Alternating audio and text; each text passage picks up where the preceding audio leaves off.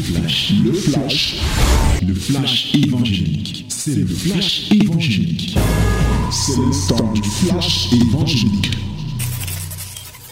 Hello, this is the time, this a wonderful moment God gives us now to share the word of God. Yes.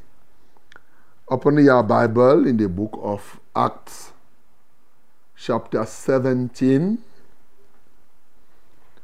And we are going to read from verse 15 to the end. Yes. 50, 15 to 34. Okay, we are going to read it together in the mighty name of Jesus. Bien-aimés, voici le temps de la parole. Un moment de partage, n'est-ce pas? Ouvre ta Bible dans Actes chapitre 17. Lisons du verset 15 au verset 34. Nous lisons au nom de Jésus-Christ. Ceux qui accompagnaient Paul le conduisirent jusqu'à Athènes, puis ils s'en retournèrent, chargés de transmettre à Silas et à Timothée l'ordre de le rejoindre au plus tôt. Comme Paul les attendait à Athènes, il sentait au-dedans de lui un esprit, son esprit s'irriter à la vue de cette ville pleine d'idoles. Il s'entretenait donc dans les synagogues avec les Juifs et les hommes craignant Dieu, et sur la place publique chaque jour avec ceux qu'il rencontrait.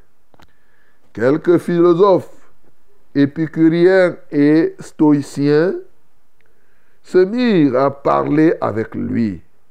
Et les uns disaient, que veut dire ce discoureur? D'autres l'entendaient annoncer Jésus et la résurrection, disaient, il semble qu'il annonce des divinités étrangères. Alors, ils le prirent et le menèrent à l'aéropage en disant, pourrions-nous savoir quelle est cette nouvelle doctrine que tu enseignes? Car tu nous fais entendre des choses étranges. Nous voudrions donc savoir ce que cela peut être. Or, tous les Athéniens et les étrangers demeurant à Athènes ne passaient leur temps qu'à dire ou à écouter des nouvelles.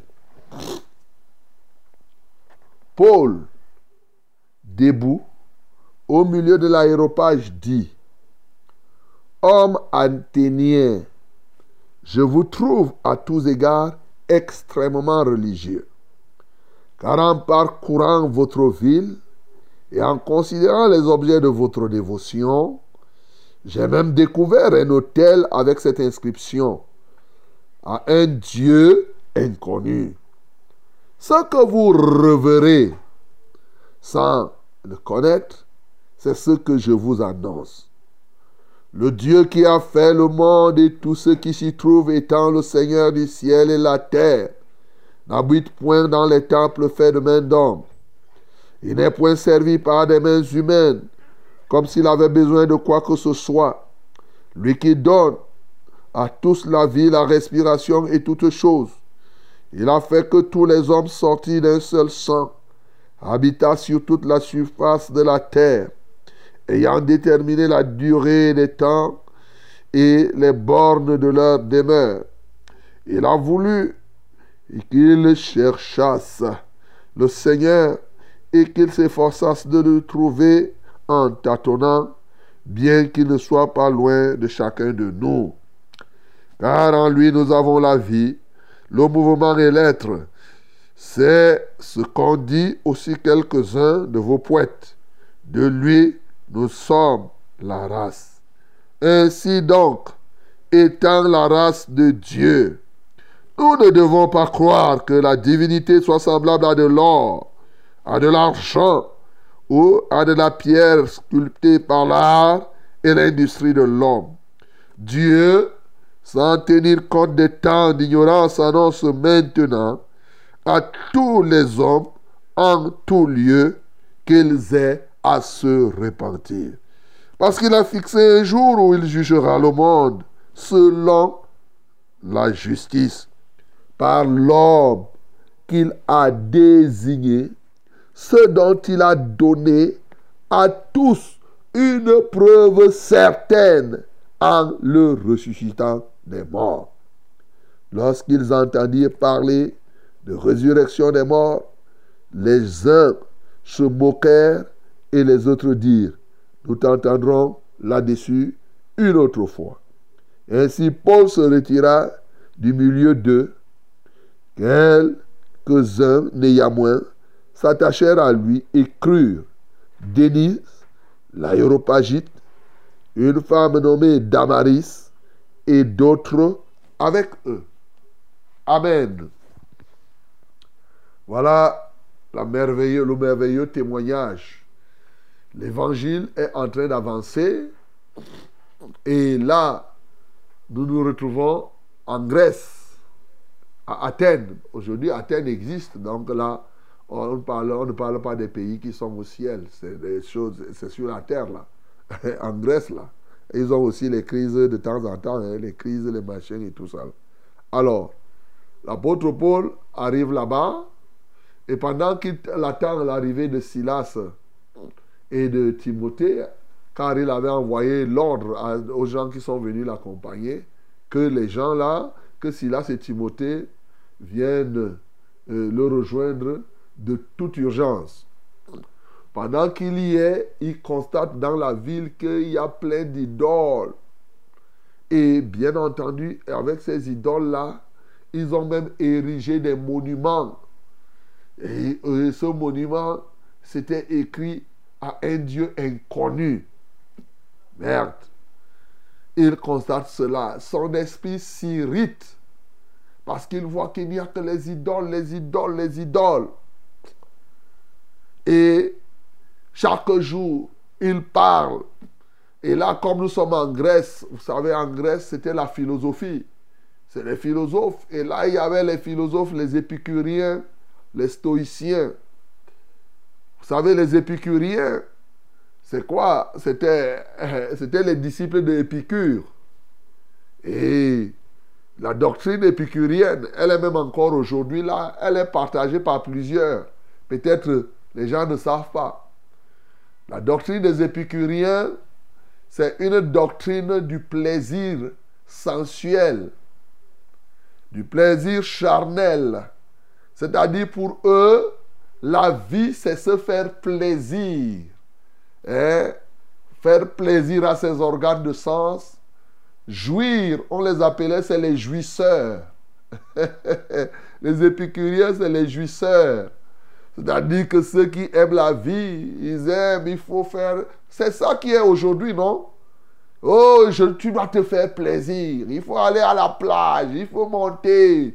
Quand on fait une petite fête, on filme comment tu manges. Tu montres aux gens tout ce que... Mais c'est ça qui est encore aujourd'hui.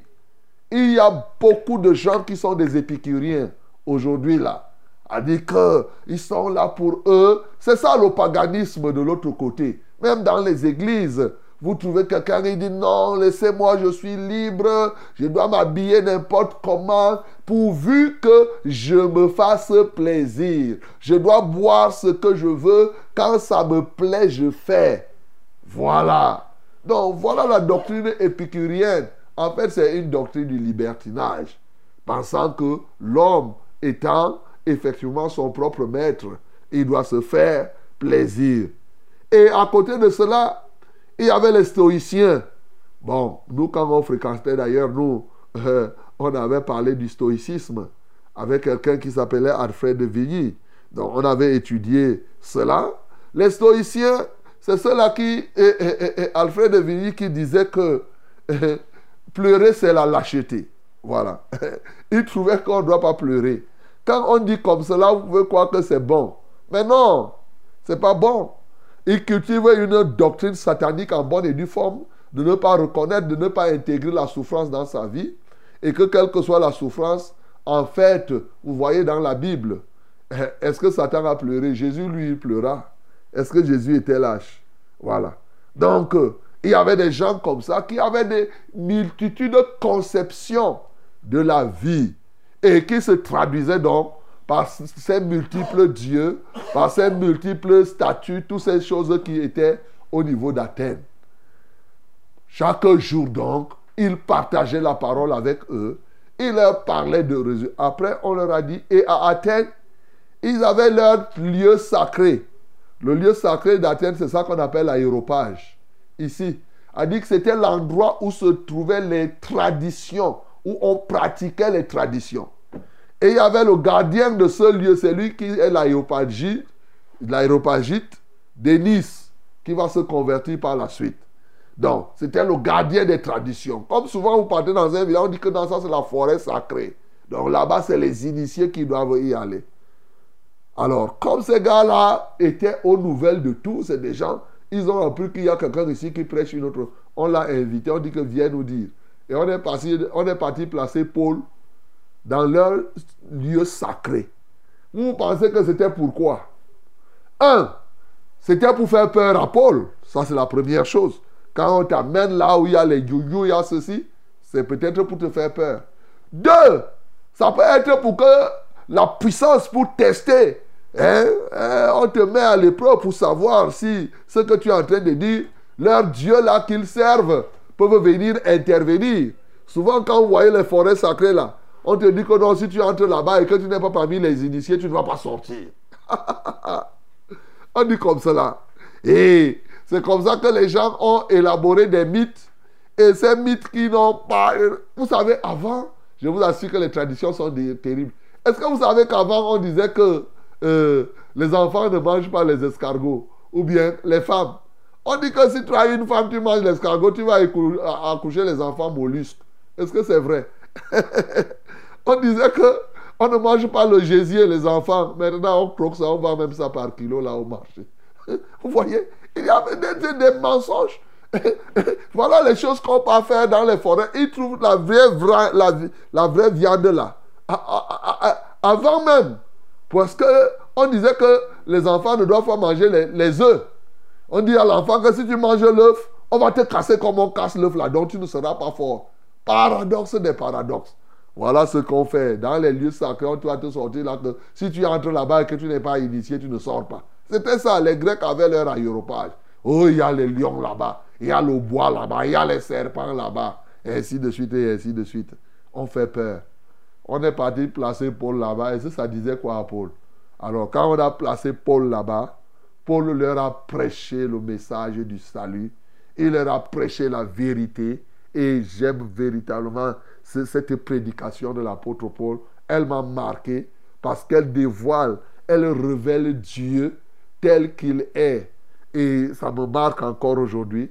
Et quand il a fini de prêcher, effectivement, il y en a qui ont cru tout de suite, comme Denis, qui était le chef de l'aéropage. Damaris aussi a cru, et d'autres personnes. Il y en a qui ont dit que non, il renvoie ça pour une prochaine fois.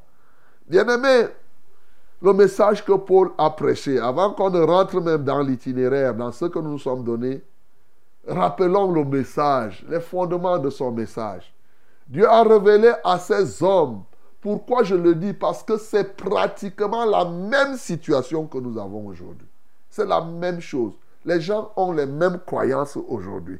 Tenez, la première chose, c'est que, effectivement, tous, nous nous accordons que, disons, quand je dis tous, la grande majorité s'accorde que il y a un Dieu, celui-là a créé les cieux et la terre et le monde et tout ce qui s'y trouve.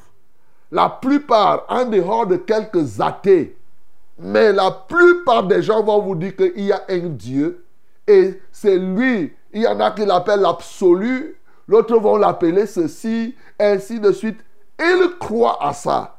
Donc, Paul parle du fait que même les Grecs disaient comme cela.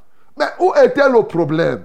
Le problème, c'est comprendre qui est ce Dieu et comment on fait pour rentrer en communion avec ce Dieu Quels sont les plans de ce Dieu? Voilà le problème. Et dès lors, il y en a qui confondent qui est ce Dieu. Il dit, vous ne devez pas croire que la divinité est semblable à de l'or, à de l'argent, à de la sculpture, et bien à des trucs fabriqués dans l'usine. Effectivement, aujourd'hui, il y a des gens qui croient que Dieu, ils confessent, ils ont, ils ont des dieux qu'ils accrochent dans leur maison. Et moi, quand vous partez, il y a des gens dont les dieux, hein, ceux qui ont voyagé en Asie savent. Moi, je ne parle pas des choses que j'imagine.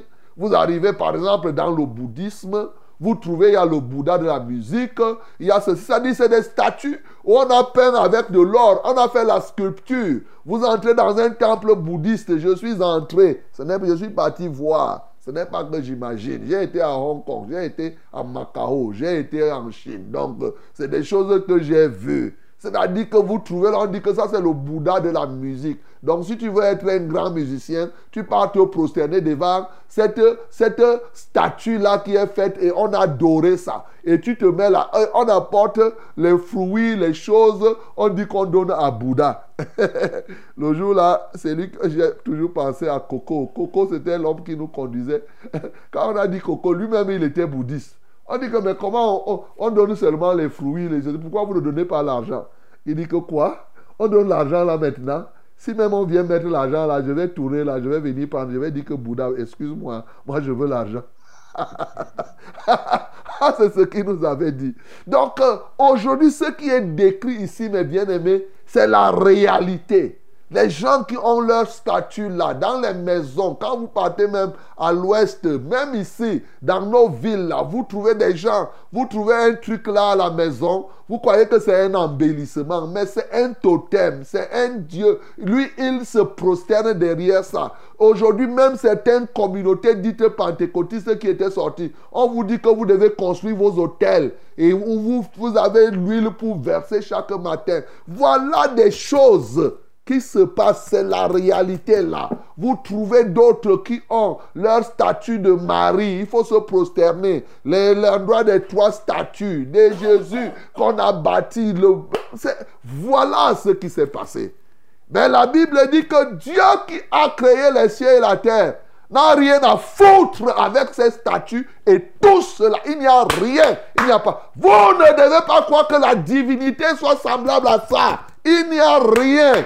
Ces faux trucs-là ne vous mettent en communion qu'avec les démons qui s'incarnent dans ces choses. Et ceux qui trompent les gens, il y a des gens, un jour, je vois quelqu'un qui me dit, écoute, mais toi, tu me parles de quoi? Je me suis prosterné devant l'image comme ça et après, j'ai eu la solution. Mais j'ai dit, et puis? Mais c'est les démons qui sont venus t'apporter la solution pour continuer à te pervertir et à te détourner de la vérité. Le Dieu que nous servons, ne s'accommode pas de ces choses-là. Il n'est pas le Dieu des morts. Il n'est pas le Dieu des statues. Au commencement, le Dieu qui reste, c'est la parole. Il n'y a plus autre chose là. S'accommode pas des choses. Vous ne devez pas croire que Dieu soit semblable à cela. Non. Vous ne devez pas croire que Dieu habite dans les temples faits des mains d'hommes. Le syndrome des cathédrales. Il y en a qui pensent qu'on voit Dieu quand il y a les basiliques et quand on voit les grosses choses. Non, mon bien-aimé, la Bible dit là que Dieu n'est pas dedans. C'est ce qu'il écrit là. Toi-même, dans ta Bible, c'est écrit comme ça. Crois à ce que la Bible dit. Ici, l'apôtre Paul a révélé à ces gens toutes leurs erreurs. Et c'est ça qu'on a transporté aujourd'hui au point où les gens jugent les autres quand vous avez une grande cathédrale, des basiliques, on met des milliards de ceci. Ils croient que Dieu, Dieu est là. Non, Dieu n'est pas, Dieu n'habite pas dans les temples faits des mains d'hommes. Il n'est pas là-dedans. Ce n'est pas ça. On ne juge pas l'Église par rapport à la grosseur des temples et tout cela. L'apôtre Paul a révélé ces choses. Mais ce qui était encore plus marquant, il a montré que ce Dieu-là n'a même pas besoin de quoi que ce soit. Il n'est pas un mendiant.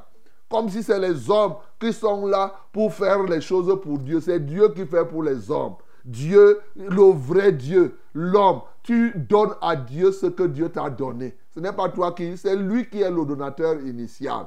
Il nous a fait comprendre ces choses. Il y a beaucoup de choses. Bien sûr, il nous explique que nous tous là, on n'a plus besoin de guerre. Que tu sois juif ou grec, comme libre esclave, nous sommes nés d'un même sang. Sauf que toi, tu es du nord, je suis du sud, mais tous nous sommes les hommes. Mais vous ne devez pas croire. Vous avez cru à des choses qui ne sont pas vraies. Sauf que ce Dieu-là maintenant donne à tous les hommes de se repentir. Ouais, il ne se souvient pas des temps d'ignorance. Voilà. Bien-aimé, toi qui m'écoutes, tu t'es prosterné devant ces idoles. Tu t'es prosterné devant ces images, ces choses. C'est par ignorance que tu as fait ça. Et Dieu te donne encore ce matin l'opportunité de te repentir. Il ne va plus tenir compte de tout le temps que tu as passé dans l'ignorance. Tu comprends ça? Si du moins aujourd'hui tu comprends et tu renonces à toutes ces choses, tu décides que non, tu n'es plus là, c'est fini, il va balayer ton passé. Tu vas devenir comme quelqu'un qui n'a jamais fait ces choses. Tu vas devenir quelqu'un de pur, de saint. Voilà. Il va te laver totalement. Est-ce que tu crois alors? Est-ce que tu acceptes renoncer tes images-là tes bougies et tes choses que tu as placées dans ton salon et partout, partout, tes cuves, tes encens que tu prends à gauche et à droite, tu acceptes lâcher ça pour te confier simplement à la parole de Dieu Voilà la question. Et ici, l'apôtre Paul, j'aime ça parce que il a tranché sur un grand débat. Bien-aimés, nous devons savoir que croire que Dieu existe ne fait pas que nous soyons plus qu'un démon. Les démons croient que Dieu existe.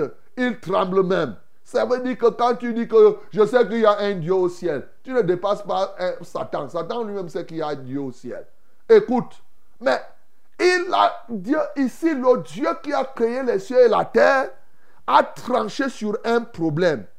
Comment faire pour être en communion avec lui? Et la Bible dit donc que il va juger les hommes par la justice. Et il a donné une preuve certaine à tous, une preuve irréfutable. Souvent les gens disent quelle est la religion que je dois suivre? Soit qu'ils font comme ça, soit qu'ils disent que non, les chrétiens, les musulmans, les bouddhistes, tout ça c'est la même chose, et tout, et tout, et tout. Et les épicuriens, vous savez que la doctrine des épicuriens, c'est ce que les rosicruciens font là, et tout, et tout. Vivre les cercles, le plaisir, monter et descendre à gauche, c'est ça. Alors, il y en a qui disent que tout ça, ça concourt au même Dieu. Mais non, il a tranché. Le Dieu que, oh, qui tu crois là, c'est lui qui a créé les cieux et la terre. Il savait que les gens seront dans la confusion un jour. C'est pourquoi il a dit que pour que les gens ne soient pas confus et que les gens ne croient pas que oui, la même chose que Bouddha est la même chose que Mahomet est la même chose que Confucius. Il y en a qui disent que c'est la même chose que Abraham, c'est la même chose que Jésus. Tout ça là, c'est la même chose. Non! Dieu là, qui a créé les cieux et la terre et tout ce que nous voyons, a tranché. Et il a tranché en faisant comment? En ressuscitant une seule personne des morts. Son nom c'est Jésus-Christ de Nazareth. C'est la preuve certaine. Il est évident que Bouddha n'a jamais été ressuscité. Il est évident que tous les autres noms, personne de ces noms-là n'a jamais été ressuscité. Et donc, en ressuscitant Jésus-Christ d'entre les morts, il a donné donc une preuve certaine que voilà, c'est Jésus qui est le chemin. C'est lui qui est la vérité, la vie. Et nul ne peut aller à lui que par Jésus. C'est pourquoi aujourd'hui, bien aimé, tu dois plutôt poser la question. Il y a beaucoup de religions aujourd'hui, on va suivre laquelle? Voilà, je te dis, il faut suivre Jésus-Christ de Nazareth. Ne suis pas une religion. Suis Jésus-Christ de Nazareth, la personne de Jésus. C'est lui le chemin, mon bien-aimé. Ce n'est pas une affaire de rite, de ceci, d'hérédité. Mes ancêtres ont été ici. Ceux-ci étaient perdus par leurs ancêtres, bien-aimés. C'est la tranche qu'il faut comprendre. Est-ce que tu es donc prêt à faire le geste de Denis Denis n'a pas eu honte ici. Hein? Denis était le chef, le gardien des traditions. Mais quand il a suivi la parole, il a dit, reprenez vos traditions. Moi, je vais suivre ce Jésus-là. Allez. Ensuite, Damaris l'a suivi. Et les autres, Toi aussi, tu peux faire la même chose ce matin, mon bien-aimé. Tu peux te libérer totalement des traditions. Tu peux te libérer de tes fausses croyances. Tu te répands et effectivement, Dieu va t'accueillir. Voilà le message que l'apôtre Paul a prêché. Cela étant, bien-aimé, nous pouvons regarder quelques traits. En écoutant cela, on voit plusieurs éléments qui peuvent nous permettre de gagner les âmes. La première chose qui peut nous permettre de gagner les âmes, la Bible dit que quand Paul a vu les idoles qui étaient à Athènes, il était irrité dans son esprit. Ici, pour être un gagneur des âmes, il faut voir le péché comme Dieu le voit et avoir la nausée du péché.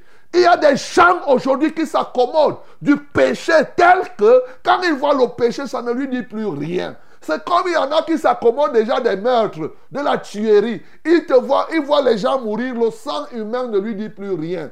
Bien-aimé, c'est dangereux. Si tu veux être quelqu'un qui gagne ou par qui Dieu passe pour sauver les âmes, fais une chose. Ce matin, Dieu doit te donner un esprit nouveau qui te permet d'être triste partout où il y a le péché. Ça, c'est le premier point. Le deuxième point qui va te permettre de gagner les âmes, c'est effectivement être délivré des syndromes des cathédrales.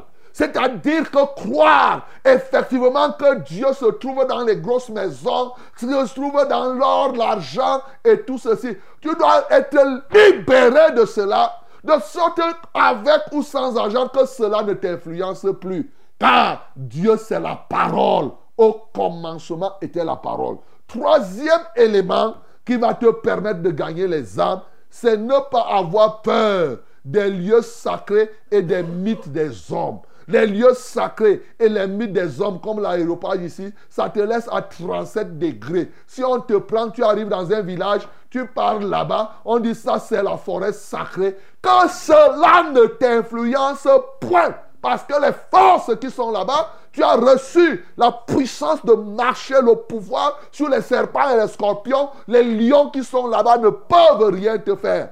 En dernier lieu, avoir l'assurance que Jésus-Christ, parce que Dieu l'a ressuscité d'entre les morts, est le seul chemin, c'est lui la vérité et la vie. Et c'est pour cela que le message central de l'évangile, c'est la résurrection de Jésus-Christ. C'est ça qu'on annonce aux hommes, parce que c'est par là que Dieu est venu faire la distinction totale, définitive. Et dans les derniers temps, cette distinction va se voir en ceci que c'est lui, comme il a dit dans Acte 10, 42, il nous a donné de prêcher qu'il est le juge des vivants et des morts. Au dernier temps, les gens verront donc ce Jésus-Christ de Nazareth que Dieu a ressuscité. C'est par lui que les morts, que tous vont être jugés, quelles que soient les tendances que vous avez aujourd'hui. Que le nom du Seigneur Jésus-Christ soit glorifié.